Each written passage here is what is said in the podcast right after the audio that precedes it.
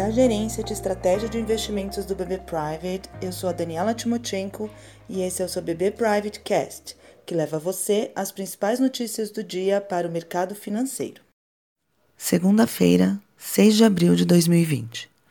A semana começa com notícias mais positivas vindas da Europa, onde a incidência da Covid-19 começou a ser reduzida preponderando, portanto, as notícias de que o surto está em desaceleração na região. Ao enxergar a possibilidade, ainda que gradual, de retomada das atividades, os índices por lá avançam esta manhã. Na Ásia, os mercados fecharam com forte alta esta segunda, também embalados pelos sinais de que a propagação do coronavírus está desacelerando em algumas partes do mundo.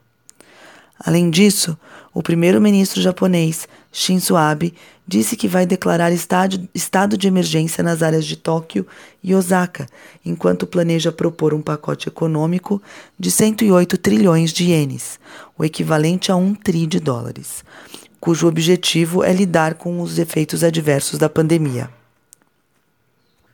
Se, por um lado, os números de casos diminuem na Europa, nos Estados Unidos, o presidente Donald Trump alertou que o país deve enfrentar o pico da pandemia nos próximos dias. O país, que se tornou o epicentro da pandemia na semana passada, já tem ao menos 312 mil infectados e 8.500 vítimas fatais.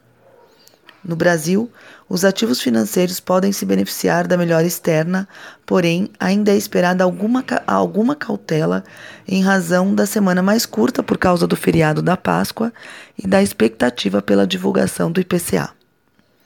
O Banco Central também sinalizou uma nova liberação de compulsórios e o direcionamento de novos créditos para micro e pequenas empresas. Ainda assim, a alta por aqui pode ser limitada em razão da sinalização de estabilidade para a Selic feita pelo presidente do Banco Central no fim de semana, o contrário do que espera boa parte do mercado. Vamos acompanhar. Obrigada. Até a próxima.